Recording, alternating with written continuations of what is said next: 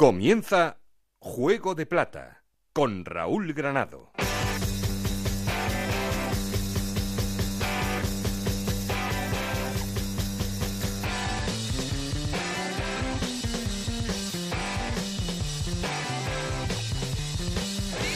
¿Qué tal? Muy buenas, bienvenidos a Juego de Plata, el podcast de Onda Cero en el que os contamos todo lo que pasa en la Liga 1-2-3.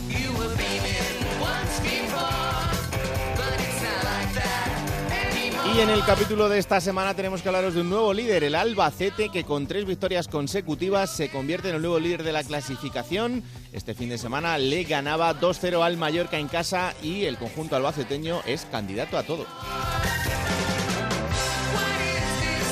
Pero le sigue de cerca Osasuna, que también se ha convertido en un equipo importantísimo en esta fase de la temporada, con cuatro victorias consecutivas. Tercero es el Deportivo de La Coruña, que le ganaba este fin de semana al Granada en el quizá enfrentamiento más complicado del fin de semana. Cuarto es el Málaga, quinto el propio Granada y sexto un nuevo invitado al playoff, el Oviedo.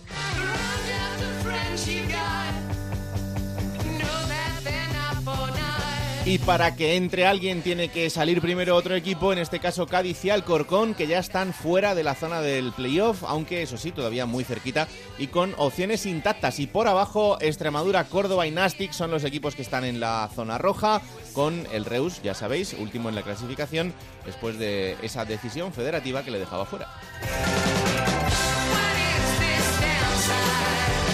Y como siempre queremos seguir en contacto con vosotros, para eso ya sabéis que tenemos un perfil de Twitter que es arroba juego de plata, un correo electrónico juego de plata gmail.com. Aquí conmigo está el auténtico cerebro de este programa, Alberto Fernández, con Nada Rodríguez en la producción, con Nacho García los mandos técnicos, no estoy solo porque... Esto es Juego de Plata, el podcast de Onda Cero en el que te contamos todo lo que pasa en Segunda División.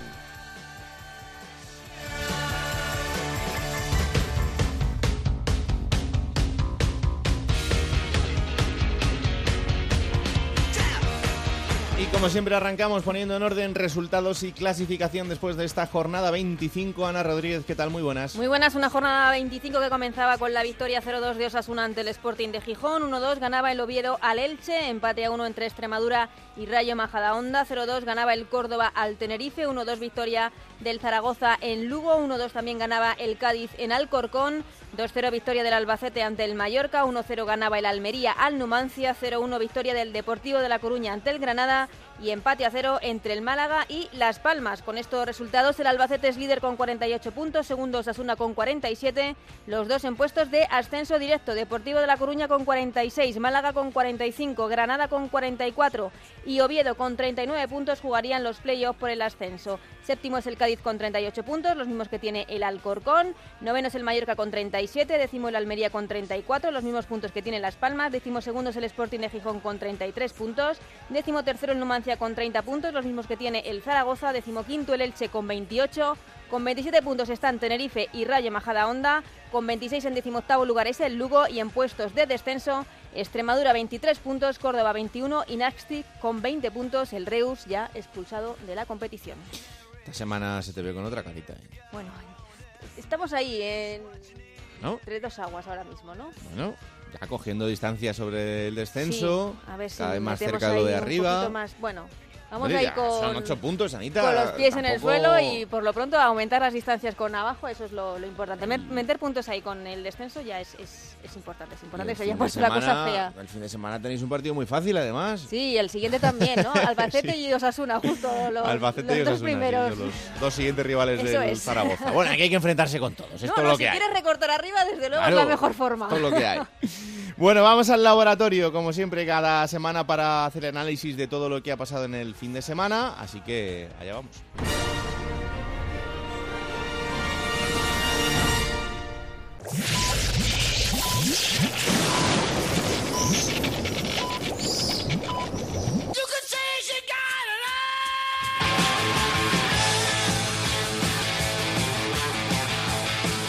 En Onda Cero, Juego de Plata con Raúl Granado.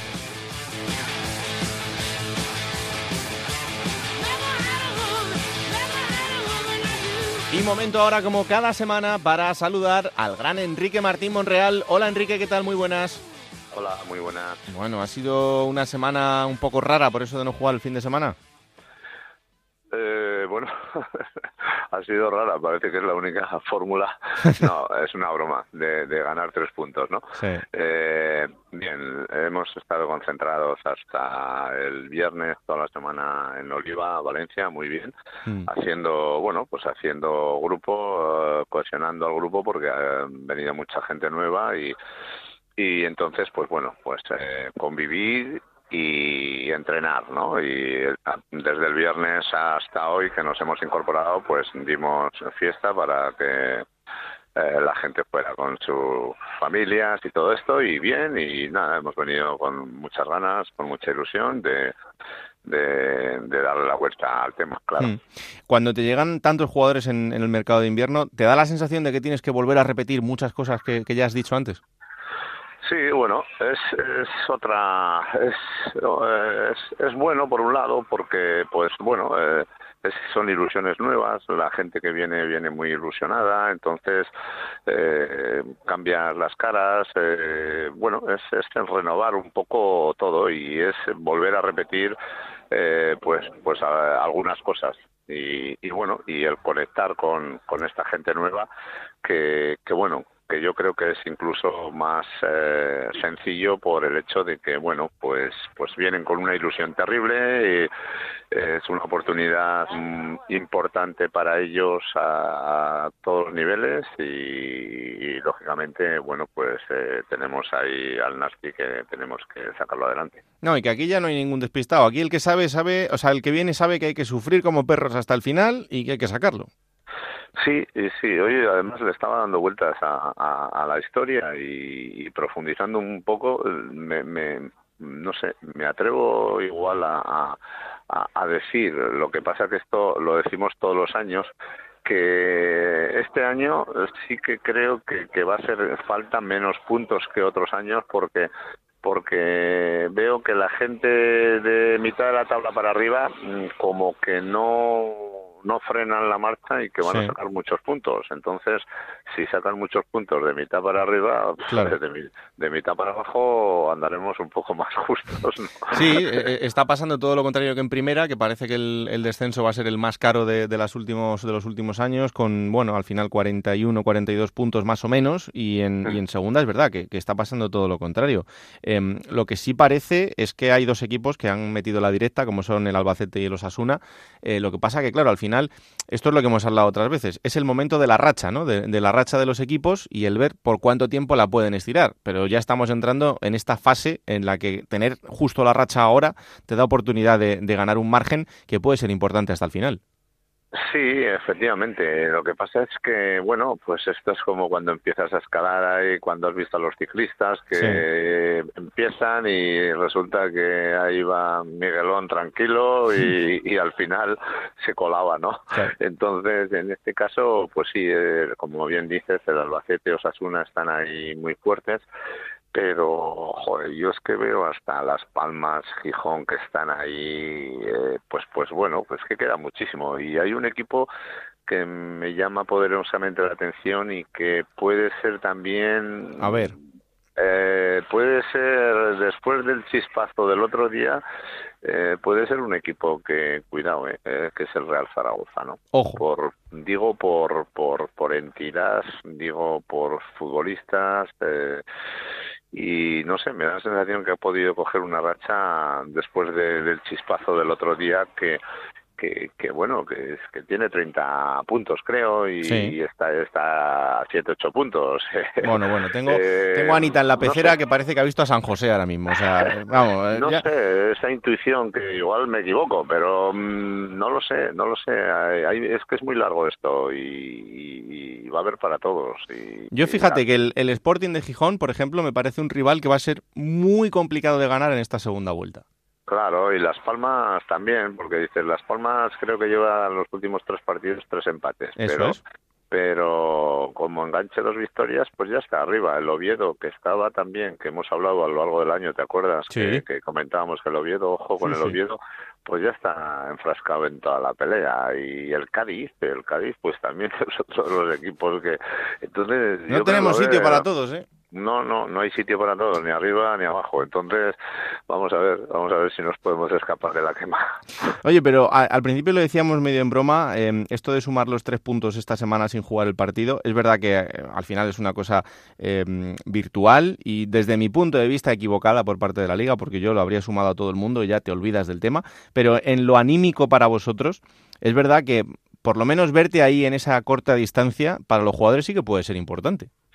Sí, porque al final ahora, eh, a día de hoy, pues te ves a, dos partidos de la salvación, ¿no? Tienes al Lugo a seis puntos, creo, y luego pues hay a siete hay dos otros equipos también, o sea, eh, no sé, es, es todo, es un chispazo emocional que ahora lo tenemos que que refrendar pues pues ganando evidentemente. Entonces bueno no lo tenemos sencillo porque jugamos en la Coruña pero y bueno luego tenemos a al Cádiz, al Osasuna y al Albacete. Tenemos cuatro partidos de estos que, que pero que prefiero esta serie de partidos que, que jugar contra los que estamos por ahí abajo. Bueno, ya te da igual, ya aquí hay que ir a por todos.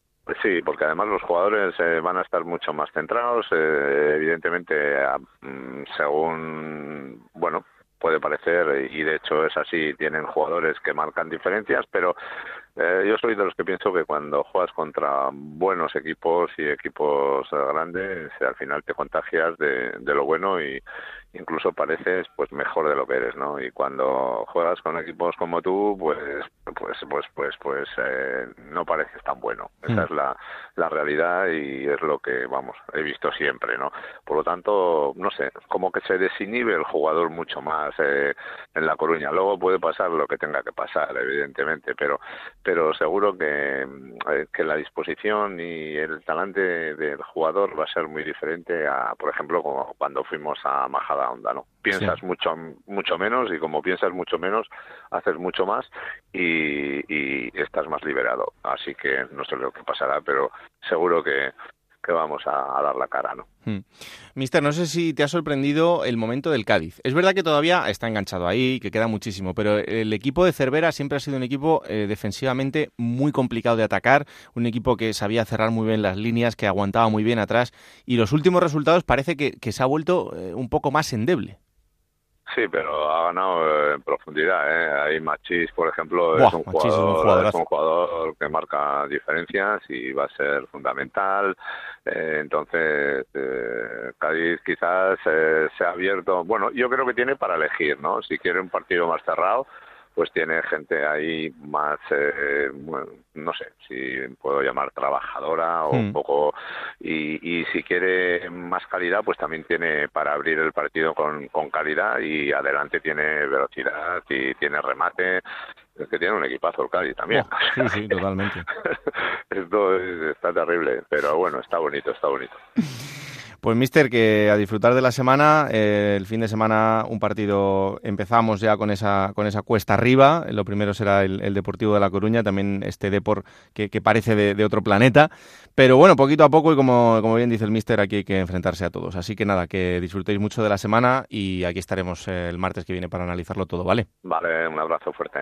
Pues ahí está otra semana más el gran Enrique Martín Monreal. Alberto Fernández, ¿qué tal? Muy buenas. ¿Qué tal, Raúl? ¿Cómo estás? Ha sido una jornada, eh, sobre todo la del domingo, un poco rara por el tema de las expulsiones. Sí, eh, la jornada que más cartulinas rojas han mostrado, en lo que va a jornada, el domingo especialmente. ¿Qué le pasa a la gente? Una roja por partido al menos, porque hubo alguno que incluso hasta dos, como en ese eh, partido entre el Málaga y la Unión Deportiva Las Palmas. Pero mira, te voy avanzando, Raúl, porque hoy no le voy a dar el plomo a nadie que haya visto la cartulina roja eh, esta jornada, porque creo que todos fueron lances del juego. Quizás esa roja Nahuel en el Deportivo de La Coruña Mm, por sacar las manos cuando el balón estaba parado, pero para mí Víctor Díaz finge un poquito.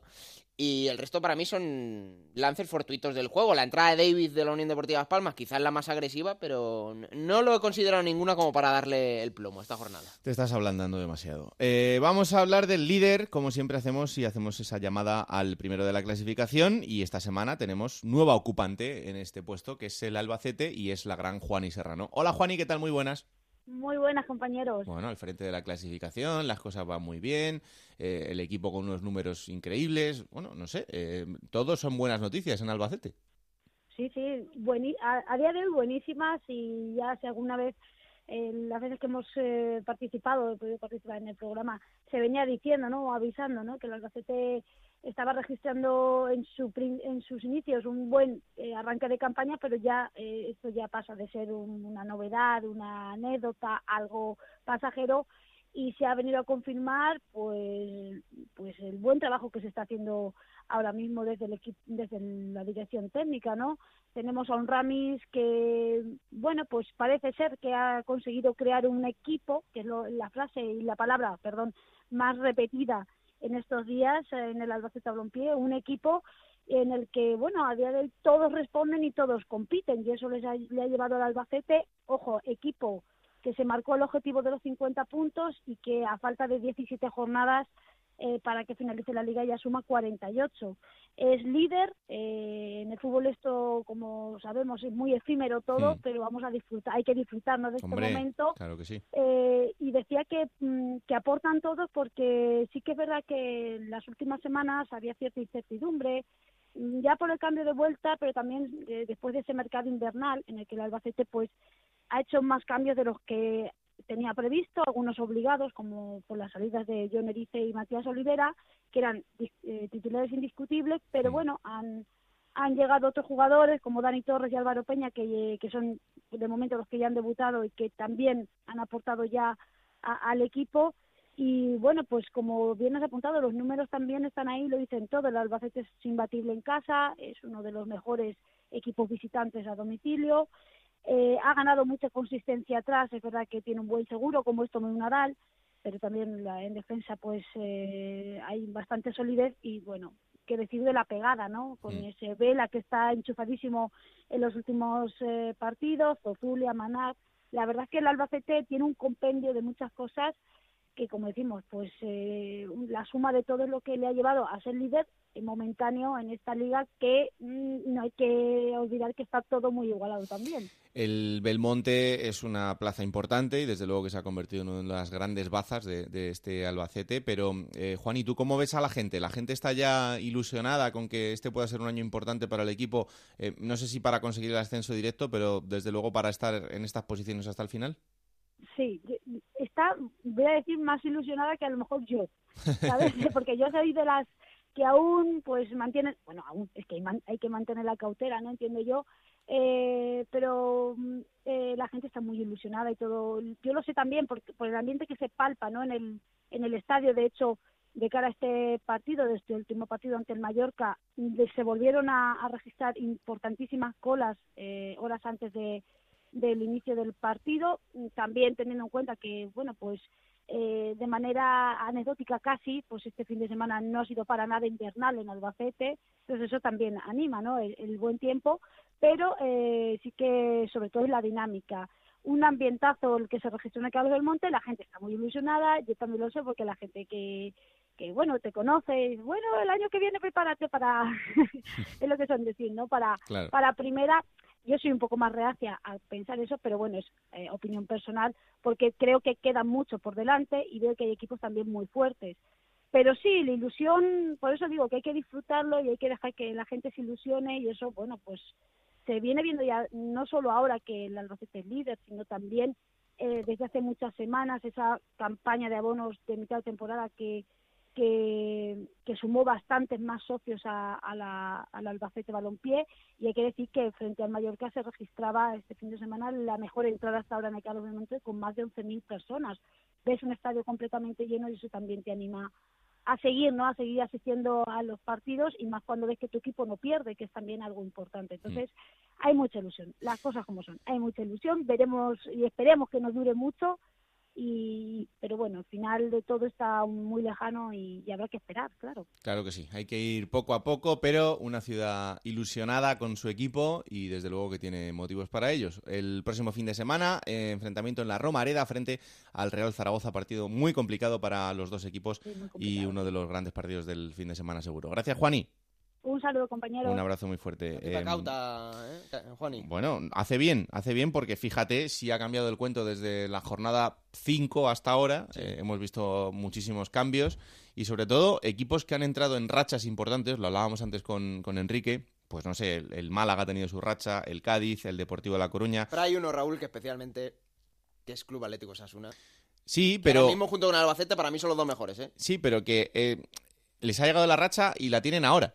Pero vamos a ver si esto les da como para aguantarla hasta el final. Yo creo que sí, porque por lo que ves, por las sensaciones, por las plantillas y por los jugadores, en principio sí, pero que aquí no se confíe en nadie, que queda muchísimo por delante, quedan 17 jornadas de liga regular y eso, eso, es, eso es una bestialidad todavía. O sea que, bueno, tranquilidad, pero desde luego que Osasuna pinta muy bien porque con estas tres victorias consecutivas, cuatro victorias consecutivas, perdón, le hace estar segundo en la clasificación. Este fin de semana ganaba también un partido muy importante, 0-2 al Sporting de Gijón en el Molinón y mandando durante todo el partido.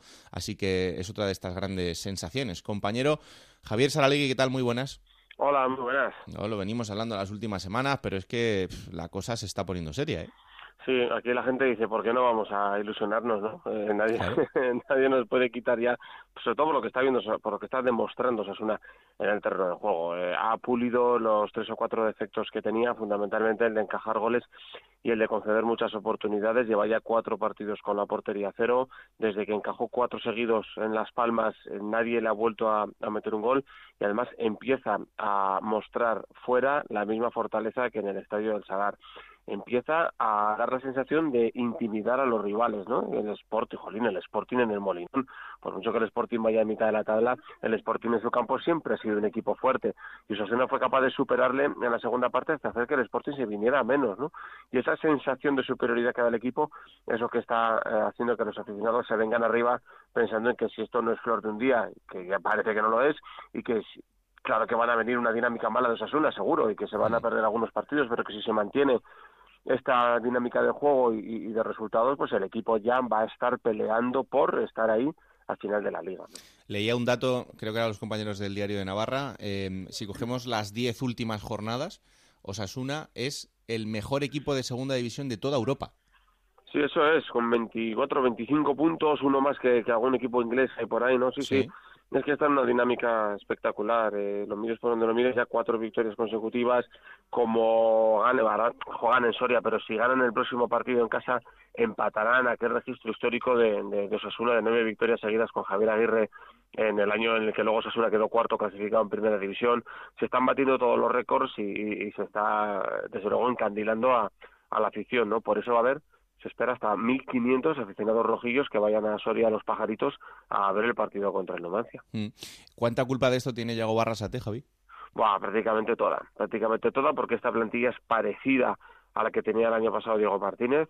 Eh, se reparte entre él y Braulio, mm, que fue eh, Braulio Vázquez, el director deportivo, el que apostó por Diego Barrasate, el que estando ya un año y medio de Osasuna dijo, ahora ya sí sé eh, qué es lo que queréis aquí y qué tipo de club queréis y qué tipo de equipo queréis y qué tipo de entrenador queréis. Ahora sé que eh, el, mi hombre es Yago Barrasate. Fue por Yago Barrasate y Bichora Arquiza les convenció para que vinieran aquí y han encajado a la perfección porque también es gente pues que ha estado en la Real Sociedad que es una un equipo de, con, muchas similitudes con Osasuna y que también sabían ya de antemano qué es lo que gusta, que gusta el juego de ataque, eh, si hay gente de la casa, cuanto más haya mejor, pero sobre todo eh, divertirse y luchar y pelear, ¿no? Mm. Entonces, Yago Barrasate ha sido clave en la transformación de este equipo y en que crean en él y en mantener a un vestuario unido y contento, aunque uno juegue solo 20 minutos en segunda división, y, él tiene casi toda la culpa de esto. Bueno, pues así está Osasuna y ante un nuevo partido este fin de semana, como bien decía Javi, frente al Numancia. Así que eh, vamos a ver qué pasa en ese partido, pero desde luego que, ya es candidato a todo y en, estas alturas de la temporada empieza a ser importante. Gracias, Javi. Gracias, hasta luego. Un abrazo. Vamos a preguntarle al míster, vamos a preguntarle precisamente a Yago Barrasate cómo ha conseguido todo esto y aprovechar para tener un rato de charla con él. Mister de Osasuna, Yago Barrasate, ¿qué tal? Muy buenas. Hola, buenas tardes. Bueno, pues encantados de recibirte aquí en, Juego de Plata eh, y ya era hora porque la verdad que la racha de Osasuna está siendo absolutamente increíble. Sí, bueno, la verdad es que estamos en el mejor momento de la temporada en cuanto a dinámica de resultados, pero bueno, sabiendo que, que la jornada 25 queda muchísimo y que, y que esto no para y hay que seguir. Esto es larguísimo y, lo sabemos y es una categoría que, que te, te, va cansando y te va minando hasta la extenuación, pero mm, la verdad es que sobre todo una racha de estas eh, te ayuda mucho para, para, reforzar tu idea ¿no? y para, para que el, grupo sea consciente de que el objetivo que tenéis por delante es muy bonito. Eso es, ¿no? Al final en una competición tan larga, pues eh, siempre tienes tiempo de, de reengancharte, digamos, y hacer las cosas bien, ¿no? Nosotros tuvimos un inicio complicado y al igual que en ese inicio, pues no hubo momento para, para lamentarnos o para pensar que, iba a ser complicado y ahora al revés, ¿no? Ahora que hemos ganado una serie de partidos seguidos, pues tampoco tenemos que pensar que esto es fácil, ¿no? Entonces yo creo que el ser tan largo hay que mantener un equilibrio también en lo emocional y esa es una de las claves para, para, conseguir los objetivos. Y como entrenador le encuentras alguna explicación a este tipo de rachas, porque es verdad que es algo que, que está pasando, ¿no? Y ha habido otros equipos, pues por ejemplo el Deportivo de La Coruña ha tenido también eh, 12 partidos sin perder, otros equipos que han estado enganchados en esa zona. Eh, ¿Encuentras alguna explicación para que de repente salga todo? Bueno, al final es el estado de, de ánimo, confianza también, ¿no? Nosotros es verdad que llevamos ya muchas jornadas eh, en cuanto a, a, una evolución del equipo, ¿no? Nosotros en las primeras cinco jornadas, por ejemplo, perdimos los tres mm. partidos fuera de casa y a partir de ahí sí que hemos ido poco a poco para arriba, ¿no? Igual eh, resulta más llamativo pues esta última racha, ¿no? Pero como bien dices, el Cádiz tuvo esa racha, eh, quitando igual el, el, Granada o el Albacete, que han sido más regulares ahí en la parte de arriba, el Málaga también inició con una racha muy buena, pues es lo que tiene la, la segunda división y, y, bueno, intentaremos alargarlo sabiendo que, que es muy complicado. eh, nuestro analista de cabecera es, es, Enrique, Enrique Martín Monreal, y él me lo dijo, ¿eh? hace aproximadamente dos meses y medio. Me dijo, cuidado con Osasuna. Yo creo que Osasuna es el equipo que está más tapado en cuanto al foco mediático de todo el mundo, pero poco a poco le va a ir bien. Y mira, no se ha equivocado. Bueno, Martín sabe, sabe mucho de esto, ¿no? Lleva un montón de años y seguro que le tiene aprecio a Osasuna también, no sé si lo dejó porque sabe o porque quiere, pero bueno, se lo agradecemos también y bueno, pues ojalá acierte, pero no solo ahora, ¿no? A final de temporada, hmm. que es lo que vale. Eh, los equipos de la categoría este año, y no nos cansamos de decirlo, son absolutamente increíbles. La entidad de todos, eh, vosotros, es, una cosa de, de, auténticos locos y desde luego que para el aficionado es una bendición por los equipos que hay. Pero no sé si todo este, este espejo que estamos viendo de los equipos que están ahora arriba, ¿crees que puede cambiar mucho de aquí al final? Por eso precisamente, por toda la competitividad que hay en la categoría. Sí, la verdad es que ha adquirido una gran dimensión esta categoría, ¿no? Por la cobertura que se le está dando, por, por vosotros, por los medios, por todo y luego por, por los clubes tan potentes que hay, ¿no? Con, con grandes aficiones y ciudades detrás, ¿no? Entonces, bueno, ahora si ves la clasificación parece que hay cinco equipos eh, por encima en cuanto a números, pero es que lo que te he dicho, al final eh, quedan 17 partidos y, hay tiempo para que alguno se enganche también o que alguno de los cinco de esos eh, pueda caer también. Entonces, bueno, en segunda división yo creo que es demasiado aventurero decir que eh, la, el, ascenso o los puestos de arriba van a estar entre solo cinco equipos. Hmm. Veía un dato ahora que, que, también es absolutamente increíble. Osasuna es el eh, mejor equipo de todas las segundas divisiones de Europa ahora mismo. No sé si, si, te lo habían comentado ya, pero, pero desde luego que, que deja las claras que, que, el equipo tiene pozos de hacer cosas importantes. Bueno, si ahora hay mil datos y te llegan los datos, y creo que es el dato de, de las últimas diez jornadas, ¿no? Que sí, somos el mejor sí, equipo. Sí. Bueno, pues eso indica que estamos en un momento, pero nada más, ¿no? No por eso vas a ganar el, el siguiente partido, ¿no? Nos ha costado muchísimo llegar a donde estamos, a estas posiciones, y ahora va a ser igual de complicado mantenernos ahí, ¿no? Porque hemos tenido que ganar muchos partidos para llegar y para mantenernos hay que seguir ganando y eso es muy complicado en esta categoría. Hmm. Eh, próximo fin de semana un rival muy especial como es el, el Numancia. Eh, pensándolo ahora que, que, ya ha pasado tiempo desde la temporada pasada, es increíble y no sé si has conseguido darle valor a lo que conseguisteis el año pasado allí.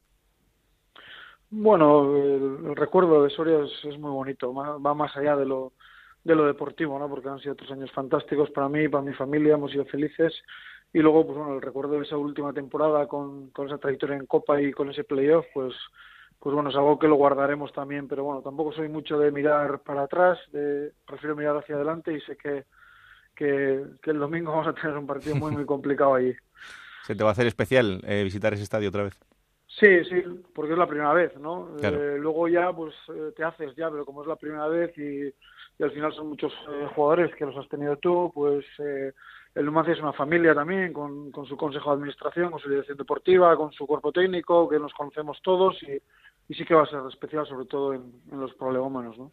Tú diste un salto importante este verano, evidentemente, eh, llegando a, a, Osasuna. No sé si ahora notas y sientes en el día a día por la calle, eh, a través de, de, la ilusión de la gente, cómo ellos mismos eh, también quieren veros ahí arriba y ese, ese, esa palabra que todo el mundo pronuncia del ascenso. Bueno, éramos conscientes, ¿no? De, del paso que dábamos o del cambio, ¿no? Al final pues bueno, el fútbol profesional la exigencia existe en todos los lados, eh, aunque los objetivos sean diferentes. Y en este caso en Pamplona, pues bueno, sabemos lo que piensa la gente y, lo que le pide al equipo, ¿no? Y en ese aspecto, pues bueno, nunca, nunca hemos sido ajenos a, a eso, incluso cuando hemos ido mal y ahora sí se percibe esa ilusión de la gente, ¿no? Pero bueno, yo creo que, que, hay que ir paso a paso. Estamos encantados de que la gente vaya al Sadar, de que nos animen, de que el domingo vaya a haber un desplazamiento masivo a Soria, todo eso es un plus pero, pero bueno, hay que ir paso a paso porque sabemos cómo es esto. ¿Qué es mejor? Porque a veces eh, hay equipos que y entrenadores que dicen, no, yo del ascenso a mí no me hables, ya a final de temporada, ya vamos viendo las últimas jornadas, otros que dicen, no, soy consciente de que el ascenso está marcado, como tú bien dices ahora, es algo que, la gente habla. Em, eh, para el futbolista es mejor tenerlo claro desde el principio que eso es lo que hay que hacer, aunque luego en la competición te ponga donde te ponga, o es una cosa de la que no se habla en un vestuario. No, nosotros no, no hablamos. Eh, al final, yo creo que en esta categoría tan larga, plantearte retos a, a largo plazo, pues no tiene ningún sentido, ¿no? Nosotros hace dos meses eh, la gente pues hubiese firmado entrar en el playoff y ahora parece que es poco, ¿no? Pues digo a la gente de, la calle. Entonces, esto va cambiando y lo que hay que ver saber es que, hay que estar bien en el día a día, que hay que preparar los partidos bien y que hay que ganar el siguiente, ¿no? Eh, luego una cosa lleva a la otra, ¿no? Y si seguimos en esta racha, pues se empezará a hablar de esas cosas, pero de momento yo creo que es prematuro hablar de, otras cosas que no sean el, siguiente partido. Hmm. Oye, mister, la peor noticia de ese partido contra el Sporting, la, lesión de David García, ¿te hace mucho agujero? Bueno, pues lo operaban ahora, creo que de los huesos propios de la nariz y habrá que ver la evolución, ¿no? Ahora, hoy en día, pues ya sabes que hay máscaras y hay cosas. Hmm y a ver cómo evoluciona y, nada, estaba en un buen momento y a ver si se recupera pronto y si no, pues eh, pues que contaremos con otro jugador que al final aquí pues eh, juegue quien juegue lo está haciendo bien. En ese aspecto creo que tenemos plantilla como para para pues bueno eh, que esas bajas tampoco se noten tanto, ¿no? Pues, mister, un auténtico placer. Eh, un saludo de parte del gran Roberto Gómez, que ya sabes que está pendiente de, lo que hace Yago Barrasati y de lo que hace los Asuna. Eh, compartiremos tertulia en, Tenerife por las Navidades que viene, ahí, eh, tranquilamente, disfrutando de, fijo ya. Hombre, claro que sí, ahí en la Liga Promises de por medio y, disfrutando de, esos días en Tenerife que son, que son fantásticos. Un placer haberle tenido por aquí, que haya muchísima salud y muchísima suerte, ¿vale? Vale, muchas gracias a todos. Qué importante arrasarte para Osasuna, ¿eh, Alberto? Pues sí, apostó después de hacer una gran campaña en el Numancia, incluso Yagoba sonó para equipos de primera división, pero se ha ido a uno de los potentes de segunda y lo está haciendo rematadamente bien. Bueno, vamos a otra ciudad que está contenta eh, y que la verdad es que lleva ya mucho tiempo contenta, como es Coruña, ya lo sabéis porque últimamente venimos hablando con Alberto todas las semanas y es que este fin de semana volvían a ganar. Es el único equipo que aguanta también el tirón de Albacete y Osasuna y además le ganaba al Granada. Compañero Alberto Gómez, ¿qué tal? Muy buenas. Hola, ¿qué tal? Saludos desde la ciudad en la que nadie es forastero. ¿Cómo estáis? pues encantados de hablar contigo otra semana más, porque eso significa que al Depor le siguen yendo bien las cosas y además eh, esta semana tenía un partido muy complicado frente al Granada fuera de casa y esa victoria va a dejar tocado al, equipo andaluz y, sigue en, la buena racha del Depor. Sí, buena racha porque pasamos de una sequía de victorias lejos de Riazor a ganar dos partidos consecutivos. Es cierto que esta victoria, Raúl, llega después del mal sabor de boca que hay que reconocerlo que dejó el empate contra el Tenerife y además en una semana en la que pues eh, saltaron las alarmas, las quejas por parte de Nacho González porque dos de sus jugadores fundamentales por una parte el capitán general, como dice el Michael Crondelli, y Vicente Gómez, eh, apareciesen, bueno, apareciesen, se lesionaran, ¿no? De hecho, en la previa del partido estaba preocupado el técnico vasco sobre estas circunstancias, porque como decía él, un día ve andando a Michael Grondelli al día siguiente lo ve con muletas, eh, concretamente tiene una entesopatía en el tendón de Aquiles izquierdo y sin fecha sin edie de recuperación. A esto se suma también Vicente Gómez, que mm, es otro de los fundamentales para Nacho González con un problema en el pie, con lo que, bueno, eh, como él bien apuntaba, estamos en un momento importantísimo de la temporada y lo que no se puede es eh, perder efectivos, aunque la fían toda en el Deportivo, evidentemente, para los famosos 10 partidos del final. Pero tocaba visitar los Cármenes y visitó los Cármenes y fijaros, pues eh, aprovechando además esa salida de balón, ese rechazo de Fede Cartavia, Quique González marcaba gol, hmm. eh, no lo hacía desde el pasado mes de diciembre contra el Zaragoza, y con ese gol y aguantando bien, y sobre todo yo creo que ahí es donde está la duda del entrenador, y lo digo desde el buen sentido de la palabra y con afán constructivo, un entrenador que venía aquí con el rombo mágico suyo y al final pues se ha ido derivando a tener que cambiar el dibujo con los famosos extremos y el otro día dando una vuelta de tuerca con la presencia de Edu Espósito en la posición del mediapunta, pero sin ser mediapunta, e impresionante el partidazo de, Edu Espósito con eh, Alex Bergantiños y Pedro Mosquera Fijaros, que es la pregunta del millón estos días, ¿no? De decir, Pedro Mosquera, que estaba en el ostracismo más absoluto, ¿eh?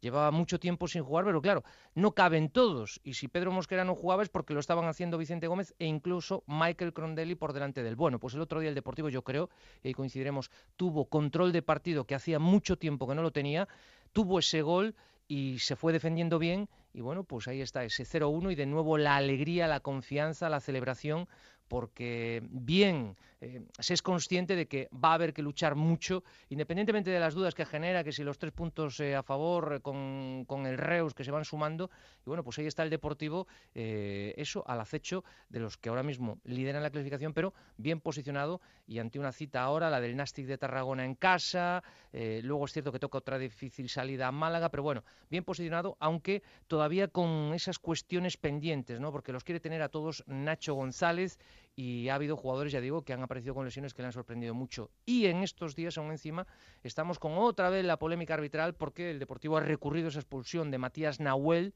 el otro día en Granada, esa roja que le enseñó el árbitro. Fijaros que el próximo sábado en Riazor se miden los dos equipos más expulsados de la temporada. Siete expulsiones el Deportivo, siete expulsiones el Nastic y en el caso del Deportivo, paradójicamente de los equipos que menos faltas, menos faltas hace, pero ahí están, esas cuatro rojas que han visto ya sus, jugadores. Sí, ha sido uno de los partidos del fin de semana donde ha habido expulsados. No era difícil porque ha habido en, muchos, pero em, no sé si viste un Depor en Granada más práctico, más pragmático que, otras veces, que supo aprovechar eh, su ocasión.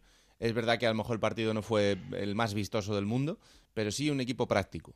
A ver, eh, práctico es el mínimo, pero vi un partido y un equipo que controló mucho más al rival. A lo mejor el Granada se puso muy nervioso porque recordemos que el Granada también viene de unos cuantos partidos sumando empates, eh, me parece que ha ganado uno de los últimos ocho y el Deportivo pues fue a hacer su partido, ya digo, con esta vuelta de tuerca, metiendo jugadores en el centro del campo, intentando controlarlo. Al principio sí el Granada y sobre todo a Ramalazos pues eh, se acercó a la portería de Dani Jiménez, ese balón al larguero, pero luego el Deportivo, una una vez que marca el gol por medio de Quique González, intenta controlar más que nunca el partido. Destaco el trabajo de Edu Espósito a la hora de atacar y a la hora de defender, de ayudar solidariamente, porque hay otros jugadores que sí no están rindiendo tanto, caso de Borja Valle, y luego también es el caso de Cartavia, que lo reconocía la semana pasada, le cuesta mucho encadenar tres partidos seguidos, es un jugador muy explosivo, ya lleva tres lesiones en lo que llevamos de campeonato, y eso se nota mucho con lo que, bueno, pues al final el Deportivo, es cierto,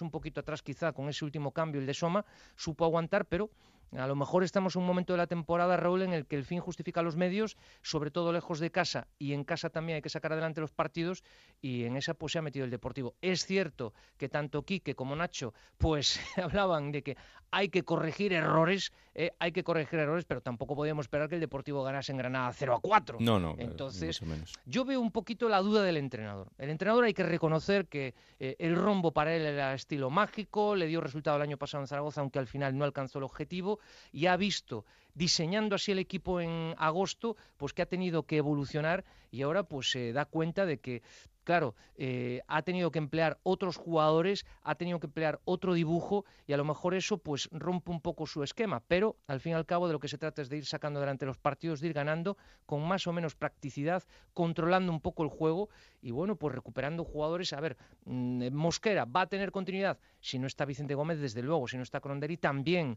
Eh, luego vamos a ver qué sucede con otros que van entrando y van saliendo, ¿no? Por ejemplo, vale, el próximo fin de semana pierde a Domingos Duarte por la quinta amarilla entrará Soma, pero es fijo en el centro de la defensa. Así que a ver, a ver qué cara da el Deportivo y sobre todo el sábado contra un Asti de Tarragona que a priori pues es un partido que debería de sacar adelante el equipo y luego vamos a ver cómo responde y qué cara ofrece, eso sí, en la siguiente salida que es en Málaga. Pero de momento, 0-1, todos felices y contentos. Y yo os digo, después de una semana, con el mal sabor de boca que dejó el empate contra el Tenerife, aún encima otra circunstancia de la que os vengo hablando mucho en Juego de Plata, que es el tema de la cantera, ya visteis, mm. ahí Carmelo del Pozo entrando de lleno en el Fabril, destituyendo a Sergio Pellicer, apartando a Albert Gil del, Fabril, apostando por Luisito. ¿eh? Es cierto que tu Fechich Montiel el otro día marcó un gol, Raúl, que lo sepas. ¿eh? Hombre, claro, no, y lo he visto bien lo viste y en esa historia porque eh, también veníamos ya digo la semana pasada de que Carmelo del Pozo dijera aquello de la cantera hay que cambiarla de arriba abajo imaginaros qué mensaje no parecía mm. que todo estaba hecho un desastre. Pero esto viene a aliviar un poco la situación. El domingo fue un domingo mágico, ganó el Fabril, ganó el primer equipo y a ver ahora cómo se presentan los siguientes partidos, tanto para unos como para otros. Bueno, pues el próximo rival, como dice Alberto, es el Nastic, así que atentos a lo que pase el fin de semana. Muchas gracias. Saludo grande, hasta luego, muy fuerte. A ver la lideresa, la lideresa, cuidado que el Málaga lleva tres empates seguidos. Este fin de semana volvía a empatar, eh, lo hacía en el partido frente a la Unión Deportiva de Las Palmas y empataba a cero. Así que el Málaga entrando en una situación, bueno, un poco en la que nos tiene acostumbrados durante toda la temporada, esta sensación de montaña rusa que, a veces nos está generando. Isabel Sánchez, ¿qué tal? Muy buenas. ¿Qué tal? Muy buenas tardes. Hemos caído ¿eh? hasta la cuarta plaza. Toda una montaña rusa, es cierto, sobre todo porque el Málaga viene de jugar dos partidos consecutivos en casa. El empate frente a la Almería y el del este domingo el empate frente a Las Palmas. Ahora sí, tengo que decir, ¿eh? hay empates y empates, porque al menos este domingo se le vio al equipo otra cara, una mejoría y se le vio otro color. Esa intensidad que tanto se le pide a los jugadores en todos los equipos y que se le pudo ver a este Málaga el domingo en la Rosaleda. Sí es cierto, y dejadme que os diga, que también aquí el aspecto arbitral tuvo muchísimo que ver en ese partido. ¿Qué resultado hubiera habido si a este encuentro le ponemos el VAR? Yo creo que, que, si se lo preguntamos a Adrián, claramente nos diría con 1-0, ¿no? Sí, sí, sí, porque es verdad que el Málaga marcó, marcó Adrián y ese gol fue, fue anulado.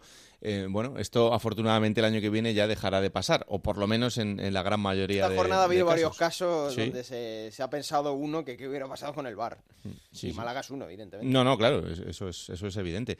Em, y por reclamar hasta el primero, hasta el primer gol anulado por ese fuera de juego de, de Iván Alejo, eh, centro que le ponía a Katie Barry que en el minuto 5 hubiera ya adelantado al Málaga. Se ve muy justo ese fuera de juego que decidió pitar el colegiado y aquí, ¿por qué no? Se podría decir que ganamos 2-0 eh, el encuentro. O sea hmm. que por pedir para casa. Fue otro partido de expulsiones, eh, una para, para cada equipo. Em, y además en este caso también, como decía antes Alberto, por lances del juego, pero, pero claro, no deja de ser curioso. Sí, además porque en el caso de la de Las Palmas, de la expulsión de David la ve por roja directa. Acababa de salir prácticamente minutos antes al partido, sustituyó a Mantovani y resulta, a Timor, perdón, y resulta que, que se ve prácticamente en esa situación con Iván Alejo y que acaba saliendo del terreno de juego. Hubo también una falta muy dura eh, de Iván Alejo a un jugador de Las Palmas que incluso le llegó a poner el, taco de la bota en la, en la cabeza. Pero sí que ahí solamente vio amarilla un jugador del Málaga que, por cierto, vaya revulsivo, ¿eh? Buen debut Iván Alejo, ¿eh? Sí. Muy, muy buen debut. A ver, Iván Alejo es un pedazo de futbolista. Lo que pasa que va a depender de que él quiera eh, que le vaya bien. Si él quiere pues que le vaya bien, ¿eh? le va a ir muy bien, porque mal futbolista no es. Pero claro, tiene que querer. Probablemente donde ha dado su mejor nivel fue en segunda, en el Alcorcón. Luego en el Eibar fue más intermitente, pero en Alcorcón fue el mejor jugador de esa, esa, temporada. A ver, en el Málaga este año, de momento lo que hemos visto, bien. Yo le quería preguntar a Isa eh, por el caso de Ontiveros. Hmm. ¿Qué pasa, Isa, con, con Ontiveros? Pues eh, todo viene del partido de ese empate frente a la Almería. Recordar que Ontiveros fue uno de los recambios y que se hubiera producido el tercer cambio del Málaga no llega a empatar el Almería. El cambio era salida de Iván Rodríguez por un Ontivero que ya había sido uno de los cambios, es decir, hubiera entrado al terreno de juego y hubiera salido. No se llegó a producir.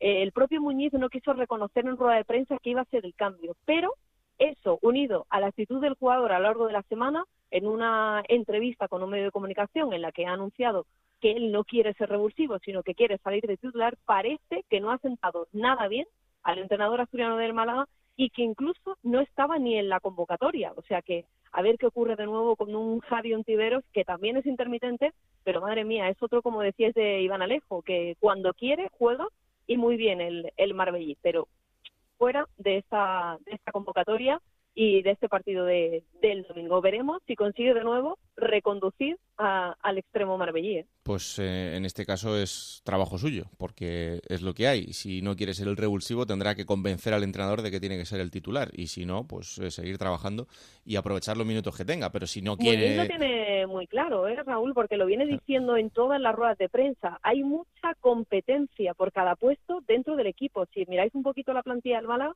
hay muchísimos jugadores de medio centro, hay muchísimos jugadores para jugar, para tener esa opción por banda. Entonces, el que juega, según dice Muñiz, es que se ha ganado ese puesto durante los entrenamientos. Y siempre dice que el que entre tiene que ser el mejor. O sea que con esa premisa, y lo acaba de demostrar con Iván Alejo, acaba de llegar prácticamente, llevaba tan solo una semana.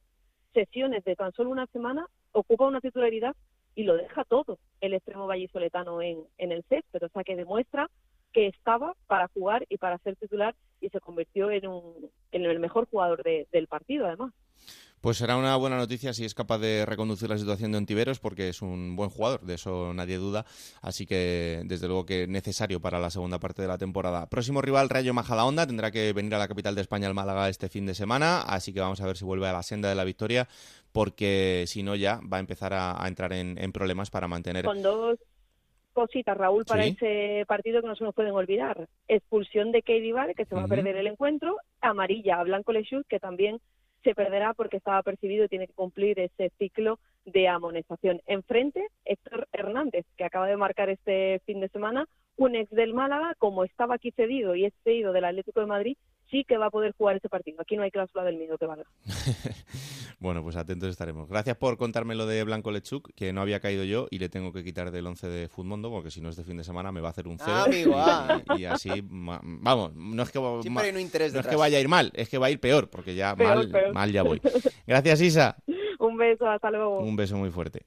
Y vamos ahora hasta Oviedo, el conjunto de Anquela, que ya sabéis que en las últimas jornadas os hemos venido contando que está imparable desde que ha arrancado este 2019 y este fin de semana lo volví a demostrar porque ganaba 1-2 al Elche y ya es sexto, ocupando la zona de playoff.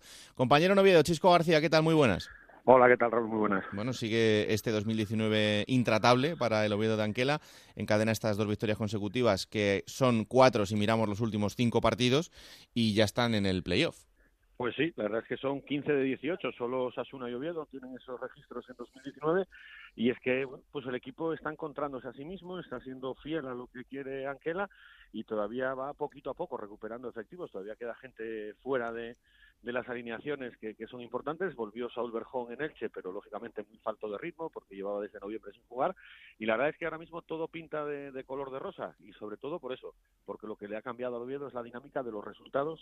Y ya sabes que en esta categoría y en el fútbol en general, eso es lo que lo marca todo y el lo que define la situación de cualquier equipo.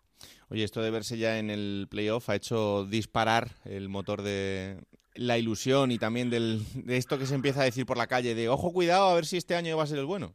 Más, más que nada eso último, eso de cuidado a ver si este año que parecía, es que, a ver, el equipo se marchó de vacaciones de Navidad pensando que no tenía nada que pintar ya en esta, en esta temporada, porque bueno, estaba a 10, 12 puntos, de, me parece que eran 10 puntos de, de desventaja con los puestos de playoff y lógicamente eso parecía insalvable pues nada, da la casualidad que vuelves de las vacaciones, enganchas estas cinco victorias en seis partidos y te ves sexto. Es verdad que también han fallado muchos y aquí la gran duda es que si los cinco, los otros cinco que están por delante van a aguantar, porque tiene pinta de que va a ser difícil bajar de ahí a ninguno de esos eh, equipos y entonces se va a quedar solo una plaza, la sexta, y lo que hay es una nómina de candidatos realmente importante. Pero bueno, de momento mientras se vean ahí, yo creo que, está bien y además ahora viene un partido precioso para, para, el fin de semana. Sí, un partido muy complicado frente al Alcorcón, eh, que va a recibir el, Oviedo en casa, en el Tartiere. Eh, además, eh, un partido trascendental también para el Alcorcón, que ha salido de, la zona de playoff, algo que no pasaba desde hace mucho, mucho tiempo, prácticamente desde el, desde el arranque de la liga, creo que desde la jornada 6 estaba el Alcorcón en esos puestos de, de playoff. Em, hay un dato que sí me parece importante y que yo creo que tiene bastante que ver con la recuperación de este Real Oviedo, Chisco, y es eh, parar la sangría de goles encajados. Porque si lo miras, el, Oviedo ahora mismo tiene 30 goles encajados, que son números de equipo de la zona baja de la clasificación. Claro, es que hasta esta semana estaba en negativo el balance de goles marcados y, goles eh, recibidos. Es decir, ese es el gran problema, es el gran caballo que, tiene el Oviedo. Es verdad que hay dos partidos que marcan mucho en, ese aspecto, que es el 0-4 del Zaragoza y el 4-0 de, de, Riazor, es decir, casi en dos partidos encajas esos ocho goles, pero es verdad que está el equipo estaba muy endeble, ahora ha recuperado mucha solidez, ahí tiene bastante de culpa eh, la recuperación de Carlos Hernández, que es un jugador muy importante en, los planes de, de Anquela, y si el equipo lógicamente es capaz de cortar esa sangría atrás, lo que sí está acreditado es que arriba tiene gente con capacidad para el gol, es decir, José Luis Ibrahima, Troché, Saúl, Bárcenas, bueno, son muchos futbolistas los que los que pueden colaborar en, esa faceta ofensiva y por ahí va a pasar, yo creo, al final todo el, todo el misterio. Está alternando el sistema de tres centrales. El otro día en Elche, en la segunda parte, con la lesión de Javier Hernández, puso defensa de cuatro y el equipo mejoró, porque además el futbolista cedido por el Alavés ha demostrado en las últimas jornadas que puede aportar mucho en el centro del campo. Así que, bueno, es un equipo además muy camaleónico. Vamos a ver si con todo eso y con los 18 jugadores profesionales que tiene le da para aguantar la temporada tan exigente que tiene, que tiene todavía por delante el Oviedo. Voy a estar ahora en Elche. Eh, tú que viste el partido desde casa, ¿tiene eh, motivos el Elche y Pacheta en este caso para quejarse de la actuación arbitral el otro día? sin duda, es, evidente que, se tiene que quejar. Eh, bueno, no tanto, es decir, yo luego las jugadas en el área que Pacheta reclama hasta tres penaltis en, la, primera parte, me parece. Mm. Bueno, no lo sé, esas a lo mejor puedes dejarlo, puede quedar un poco más a interpretación. Es cierto que le señalan un fuera de juego a Benja que, que se podía quedar solo delante de, Champán y que luego la tele dice que no es y que el Oviedo marca en, fuera de juego el, el 0 a 1. Es decir, motivos para quejarse, todos los del mundo y yo entiendo a la perfección a Pacheta que además es muy buena gente y solo se queja cuando tiene motivos y cuando tiene razón. Pero lo que pasa es que si apelamos solamente a eso, el Oviedo tiene motivos para quejarse de cuatro o cinco partidos este año. Todos están igual. Va a haber un día que el Elche gane seguramente con un error arbitral y seguro que no va a montar el mismo escándalo el técnico. Lógico, ¿eh? por otra parte, Anquela tampoco dijo nada del árbitro el, el sábado en el Martínez Valero. Así que esto esto va por va por barrios. Este cuento la risa. este cuento no cambia nunca. Este cuento es muy parecido. yo sí que creo que al final de año suelen quedar las cosas bastante compensadas entre lo que te dan y te quitan. Sí, sí, totalmente.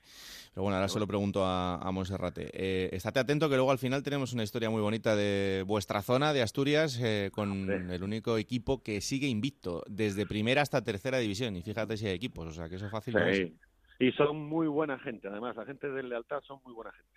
Pues luego hablamos con ellos. Gracias, Chisco. Un abrazo. Un abrazo. Venga, vámonos hasta Elche porque eh, sí, ese partido, esa victoria del Oviedo era protagonista el fin de semana, por lo que pasaba también después en la sala de prensa, por esa rueda de prensa posterior, de Pacheta, el mister del Elche. Monserrat Hernández, Elche, ¿qué tal? Muy buenas. Hola, muy buenas. ¿Tiene motivos Pacheta para quejarse de lo que pasó el fin de semana?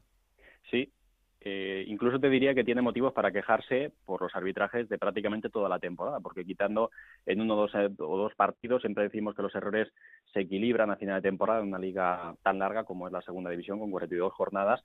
Pues bueno, ahora mismo el déficit en contra del Elche Club de Fútbol es notable. Y sin ir más lejos, este pasado sábado pues se vivió un arbitraje que ni mucho menos pues se puede hablar ni de persecución, ni de robo, ni de atraco, pues como en ocasiones utilizamos los términos en, el periodismo deportivo, pero sí que es verdad que hubo una mala tarde de Damaso Arcediano Monestillo y el Elche vio cómo solo en la primera mitad tuvo tres penaltis que por la televisión se pudieron ver que existieron en el área del equipo rival, en el área del Real Oviedo. Además, el gol fue en clarísimo fuera de juego en el minuto 52, una acción en la que eh, José Lu está adelantado, eh, la defensa del Elche tira el fuera de juego y deja prácticamente dos metros adelantado al delantero del Real Oviedo. Eh, también hubo una jugada en la que Benja se quedaba solo ante el portero rival, ante Champán, el árbitro la invalida y luego, pues hablando de errores, lo cierto también es que hubo un penalti que fue el que decidió la victoria a favor del conjunto betense en el minuto 93 de partido por unas manos, por unas manos que estas sí fueron claras de Alfred Planas y que al final provocaron la derrota del equipo ilicitano. Pues así de enfadado estaba Pacheta en sala de prensa después del partido. Hoy la actuación arbitral ha sido determinante en el resultado final. Minuto 8.25, penalti a Dani Calvo. Minuto 13.30 Penalti a Benja. Minuto 24-40. Fuera de juego que pita a Benja, que se queda delante del portero, que no es. Lo pita. Minuto 44-55, para que lo busquen en el partido. Penalti a Nino. Escandaloso. Minuto 52-30. Gol en contra, 0-1 en fuera de juego. Pues que venga quien queráis a esto, a solucionar esto. Es determinante en el resultado la actuación arbitral. Yo estoy cansado de esto ya, pero lo demuestro con datos. A mí que no me llame eh, a llorar. ¿A llorar? ¿Esto es a llorar? ¿Ustedes saben cómo tengo los jugadores ahí dentro? Indignados. Estamos indignados, indignados, y encima me amenazan a mí que si le digo algo que me van a echar. Mire usted, ¿qué hacemos? ¿Qué hago yo? Toda la semana trabajando para que pase esto. La gran duda, Monserrate, es si después de este tipo de palabras eh, sirven realmente para que te miren de otra manera o sirve para todo lo contrario, para que los arbitrajes te vayan un poco peor. Hombre, pues yo creo que el hecho de, de dar con datos una situación tan clara como la que se vivió el otro día no puede perjudicar en este caso al equipo que se ha visto damnificado. Tampoco creo que le tenga por qué, por qué beneficiar, ¿no? Simplemente se trata de poner el grito en el cielo, los árbitros se equivocan, pues como nos equivocamos nosotros, los futbolistas o el propio entrenador de cualquier equipo, y lo único que hay que tratar es de, evitar esta situación. En la ley de la compensación, pues al final yo creo que es un error doble, porque significa que por un lado eh, te has equivocado al principio y luego tratas de compensar, y si no es justo, pues también lo provocas al revés, y bueno, pues lo mejor es que haya mm, justicia y que a partir de ahora se hable poco de los árbitros y mucho del fútbol, en un Elche que además en este mercado de invierno pues ha sufrido una metamorfosis importante con ocho caras nuevas, con el traspaso de Soricaba y hasta siete bajas, la última de Benja que se ha confirmado esta misma semana eh, con destino al Hércules. Es curioso porque Pacheta tiene a cuatro delanteros y Benja, que fue el autor del gol del ascenso a segunda división en Villarreal, se va cedido al eterno rival, al Hércules de Alicante, en calidad de cedido hasta el próximo 30 de junio, lo que ha provocado estos días bastante malestar en tierras ilicitanas. Eh, partido importantísimo el del fin de semana, ¿eh? Elche-Extremadura, partido ahí por, la, por evitar esa zona baja de la clasificación. Es verdad que el Elche tiene todavía cinco de ventaja sobre el Extremadura, pero ganar sería dar un paso muy importante.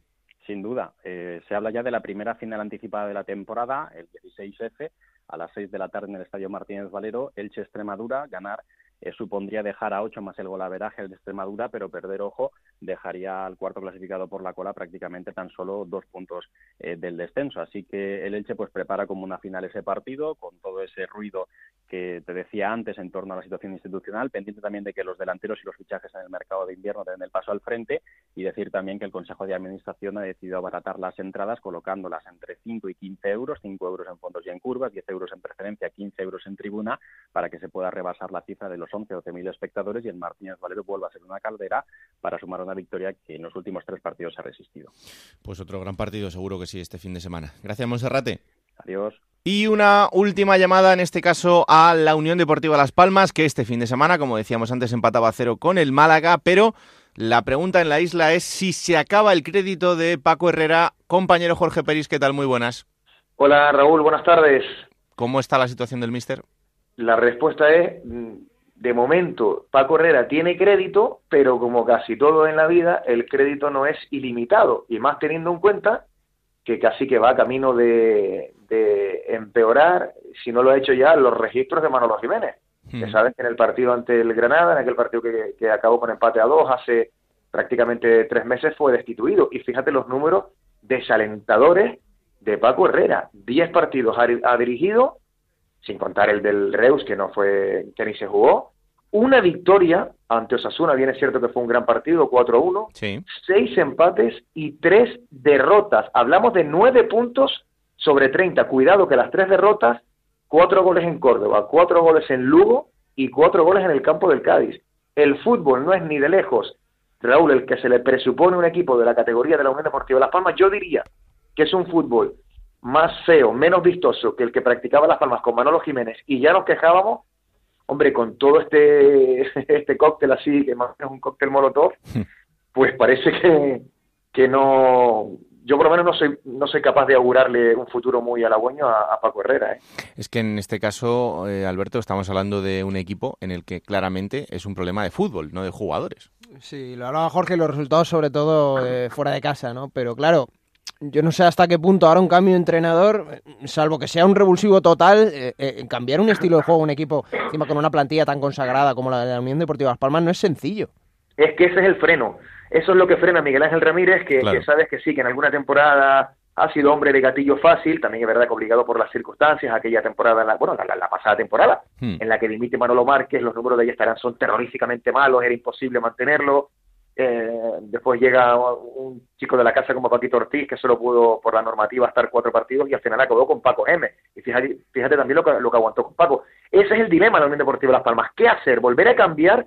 que sería ya decirle al mundo, gritarle al, al, mundo, qué mal lo hemos hecho y, cómo nos hemos, cuánto nos hemos equivocado con la elección de los dos entrenadores, o aguantar con Paco Herrera, porque eh, mal que le pese, a la afición de la Unión Deportiva de Las Palmas se ha instalado eh, un pensamiento tan negativo que, que, deriva en eso que acaba de decir Alberto. Es que igual se están planteando, oye, si pasan las jornadas y Las Palmas se quedan sin opciones, ¿para qué vamos a cambiar? Casi que acabar la temporada con Paco Herrera de la manera más digna posible pues el enfrentamiento que tiene el fin de semana la Unión Deportiva de Las Palmas es absolutamente trascendental. Décimo primero contra décimo segundo. Las Palmas Sporting de Gijón ese domingo a las ocho y media.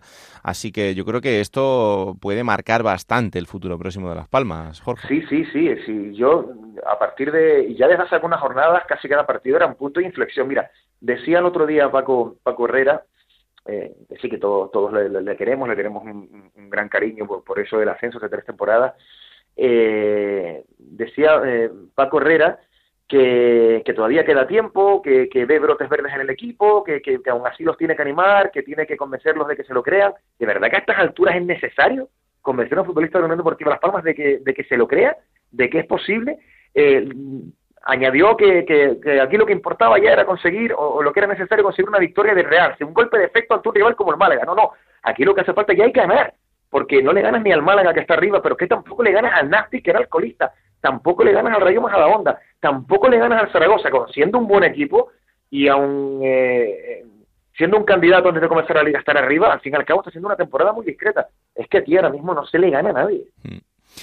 Es verdad que es cinco puntos, ahora mismo la distancia que tiene hasta el playoff, o sea que es algo que todavía es salvable, pero las sensaciones... Eh, y engañosos aún, ¿no? Los cinco puntos de aquella manera, sin contar el partido del Reo, claro. Claro, claro, efectivamente. Bueno, pues eh, veremos qué pasa el fin de semana y la semana que viene ya lo comentamos. Gracias, Jorge. Un saludo, hasta luego.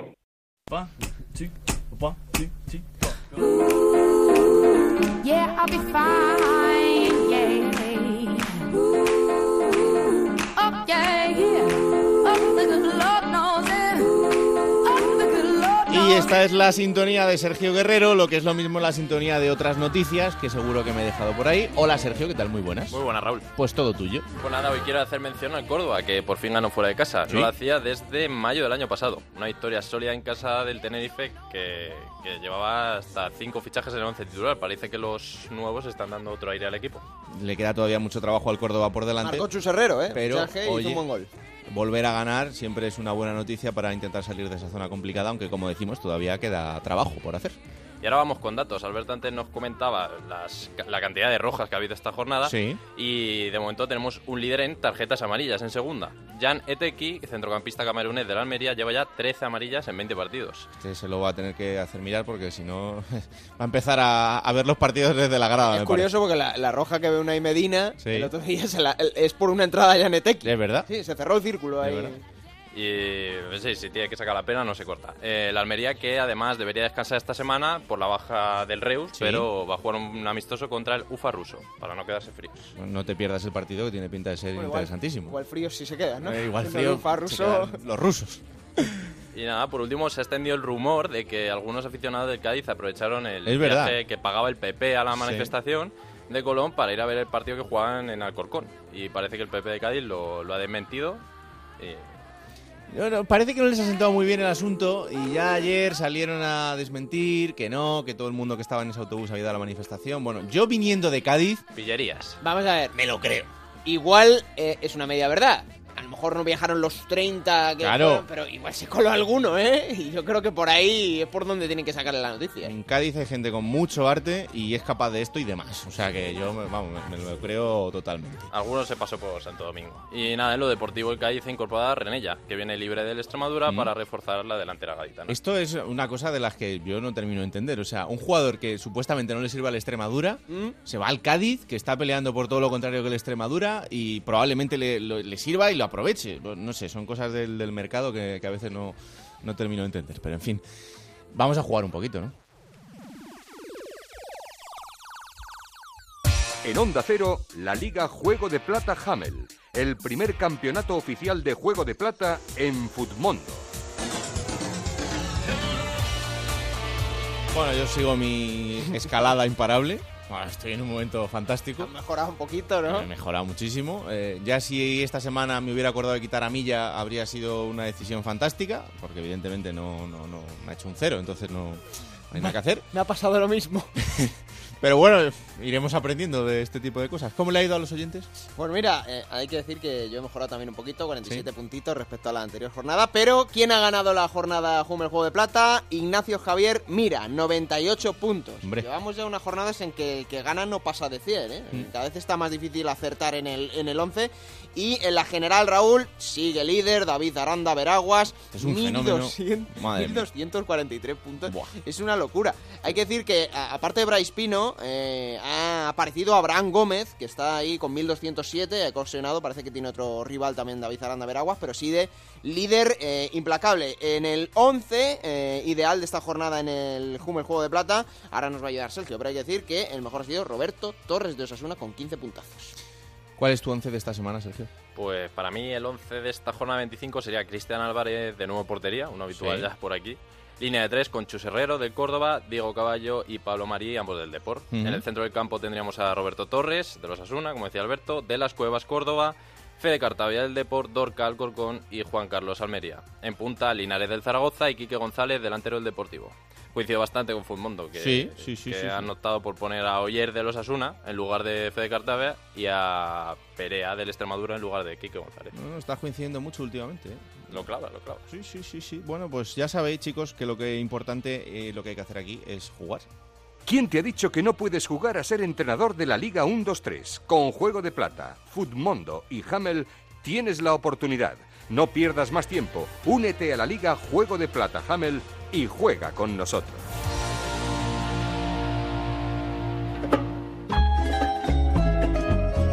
Plata o plomo. Soy el fuego que arde tu piel.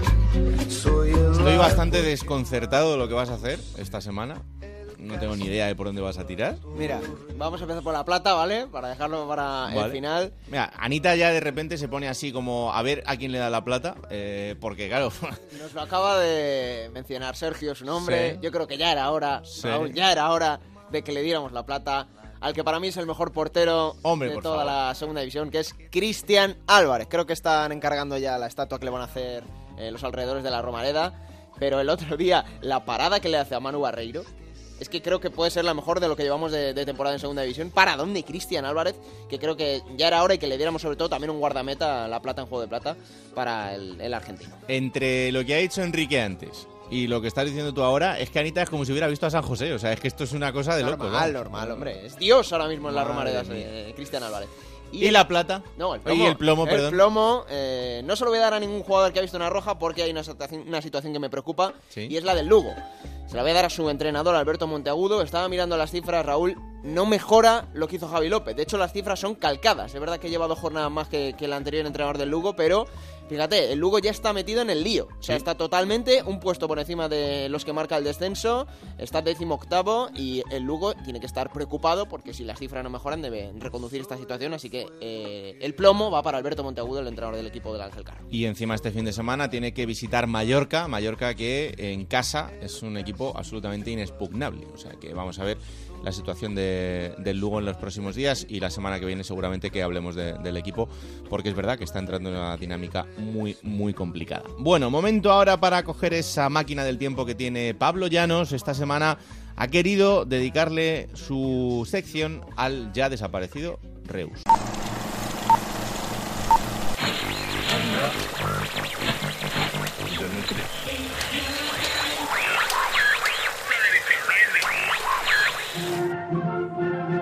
7 de mayo del año 2017 en España. La actualidad política se centra en las elecciones primarias del Partido Socialista a las que se presentan Pedro Sánchez, Susana Díaz y Pachi López. Mientras tanto, en Francia tienen sus propios comicios. Emmanuel Macron y Marine Le Pen se enfrentan por la presidencia de la República. Madrid y Barça siguen en plena disputa por la Liga Santander y Caigo con Selena y su sencillo It Ain't Me son número uno en todas las listas musicales. Sin embargo, no en todas las partes la atención se centra en estos temas. Al menos hay dos ciudades que centran su atención en el partido de la jornada 37 de la Liga 1-2-3. El Reus y el Zaragoza se enfrentan esta tarde en el Camp Nou Municipal de Reus. Los tarraconenses llegan al partido con cierta distancia sobre los puestos de descenso y tras una victoria en su último partido. El conjunto dirigido por Nacho González tiene cerca la salvación y una victoria hoy podría firmarla virtualmente. Por su parte, el Zaragoza, entrenado por César Lainez, llega tras una derrota y con la sensación de que otra les dejaría fuera de cualquier posibilidad de engancharse a los puestos de playoff, que es su objetivo. El colegiado López Maya iba a dirigir ese partido. En el campo estaban el Reus Deportivo y el Real Zaragoza con el 11 de Nacho González en portería. Edgar Badía, defensa para Jorge Miramón, para Melli, para Olmo y para Alberto Benito. Doble pivote para Marcos Tebar.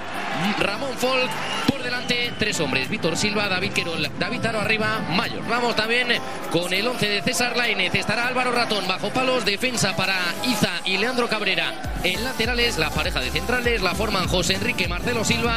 Doble pivote para Javi Ross, Alberto Zapater. Por delante, Jorge Pombo, Giorgio Samaras, Manu Lanzarote. Arriba, el hombre gol. Van 20 goles esta temporada. Ángel Rodríguez. El partido comenzaba y ambos equipos buscaban la portería rival. Ángel con sus Márquez era el que más profundidad y peligro daba al ataque Maño. Por su parte, el Reus atacaba de una manera más coral, con Mayor y Alberto Benito gozando de sendas oportunidades y cuando apenas faltaban 15 minutos para el final de la primera parte... ¿Cómo ha encontrado ese recoveco Víctor Silva con profundidad para Mayor? ¡Gol! ¡Gol! De Querol. ¡Gol! Del Club de Fútbol Reus Deportivo. David Querol es el 1 a 0. La jugada venía por banda izquierda y la acaba el hombre del otro lado. El que venía sin perderle el hilo a todo lo que sucedía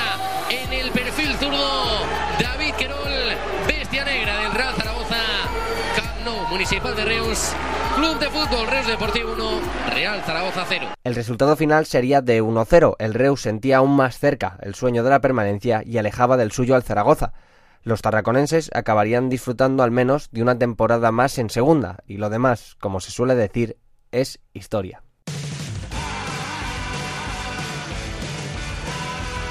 Vamos con la próxima jornada, será la 26. Y que va a arrancar Raúl el viernes en el Arcángel Córdoba Granada. Para el sábado a las 4 de la tarde es el Real Deportivo de La Coruña contra el Nastic. A las 6 dos partidos, el Elche Extremadura y el Real Zaragoza Albacete. Para las 8 el Real Oviedo Alcorcón. Cerrará la jornada sabatina a las 8 y media en Carranza, Cádiz, Tenerife. El domingo a las 12 del mediodía, Mallorca Lugo. A las 4 de la tarde, Numancia, Club Atlético Sasuna. Para las 6, el Rayo Majadahonda, Málaga. Y a las 8 y media, en el Estadio de Gran Canaria, Unión Deportiva Las Palmas, Real Sporting de Gijón. Esta semana, Raúl, descansa el Almería.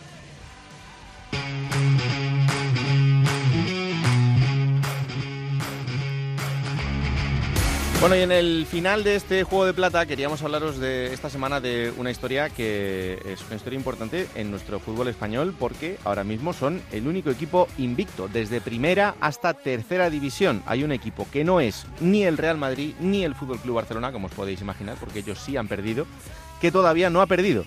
Eh, ese equipo es el Lealtad, el equipo de la tercera división, el grupo 2, que en las 24 jornadas que se han disputado lleva 18 partidos ganados, 6 empates y cero derrotas. Y tenemos comunicación con uno de sus jugadores, que es Javi Porrón. Hola Javi, ¿qué tal? Muy buenas.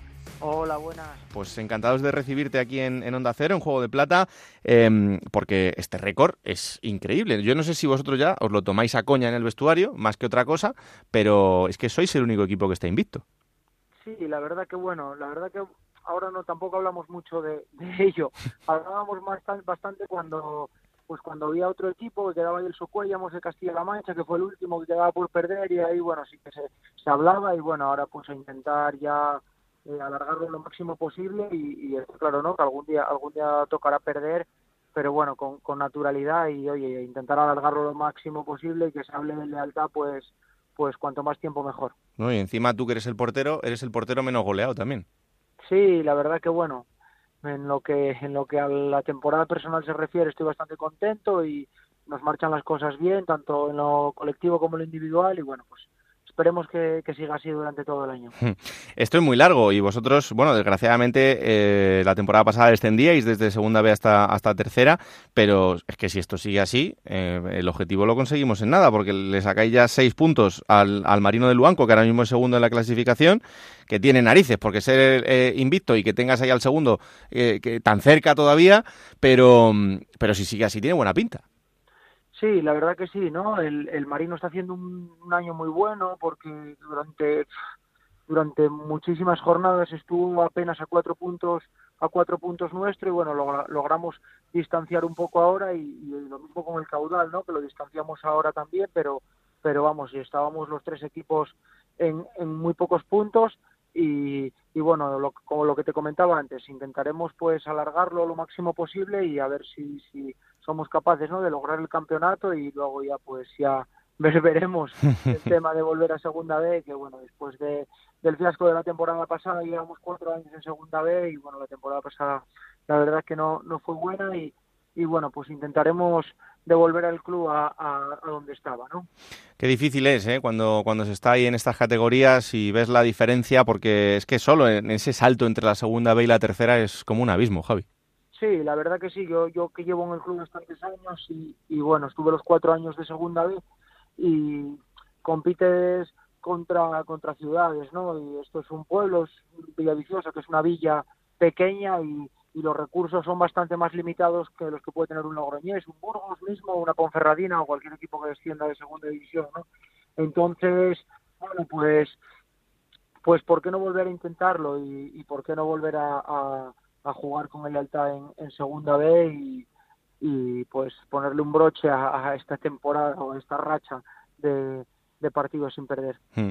Es que esto cambia en todo, porque leí algún reportaje sobre vosotros también en estos meses, porque la verdad es que este récord evidentemente lleva desde el principio de temporada, pero como tú decías, han ido cayendo esos que os aguantaban en eh, el tirón de, los partidos sin perder. Pero mm, leí algún reportaje que decía, em, el pastelero del, Lealtad, fíjate, tiene otro trabajo. Claro, es que esto es así, o sea, vosotros tenéis que buscaros la vida como podéis.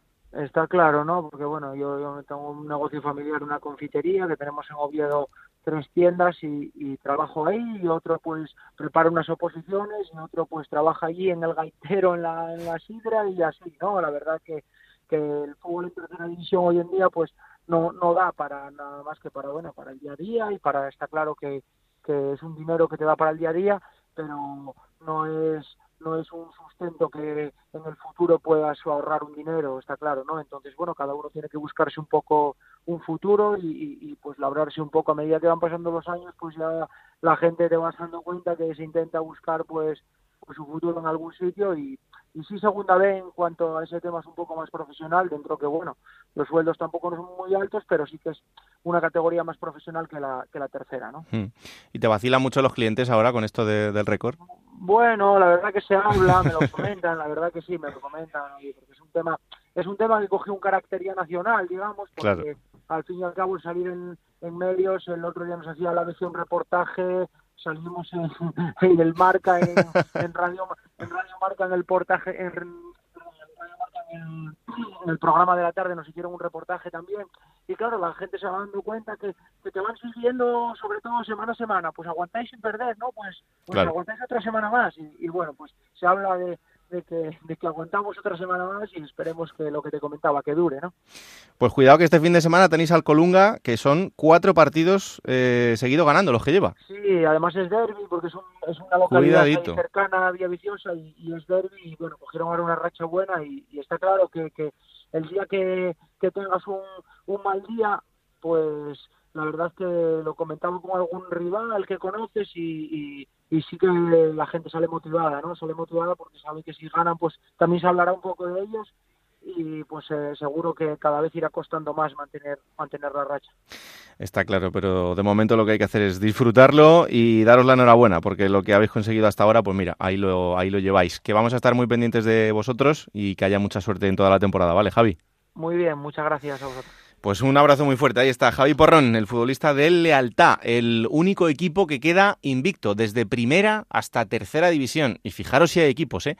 Venga, que terminamos este juego de plata. Juego de plata, el programa que puedes escuchar a cualquier hora del día. O sea, que tú estuviste en el campo de Lealtad una vez, Alberto. Sí, hace tres años viendo un Lealtad Osasuna B y fue una experiencia bastante gratificante. ¿eh? No, fuera de bromas es donde te acerca de verdad cómo es el fútbol eh, de segunda división B, de tercera, e, ese ambiente que se vive que para mí es único y virgen totalmente de todo este tipo de competiciones y organizaciones y donde de verdad se ve a la gente disfrutar del fútbol. Este es un engañador profesional, te lo digo yo Sergio, porque a, él este tipo de campos no le gustan. Lo que le gustan son los bares de este tipo de campos, no por la bebida, sino por la comida y por los bocadillos. El postpartido es el que le gusta. Bueno, a ver, todos los estadios tienen bares, ¿no? No, no, algunos mejores que otros, pero claro, en segunda B y en tercera suelen ser bastante mejores que en primera y en segunda. Y más baratos. Eso también, eso también. Hasta aquí este capítulo de Juego de Plata. Ya sabéis, disponible cada martes a partir de las 5 de la tarde en Onda es para que lo compartáis, lo disfrutéis y le digáis a todo el mundo que existe este bendito programa que hacemos con tanto cariño y con los dedos mágicos de Nacho García. Que la radio os acompañe. Chao.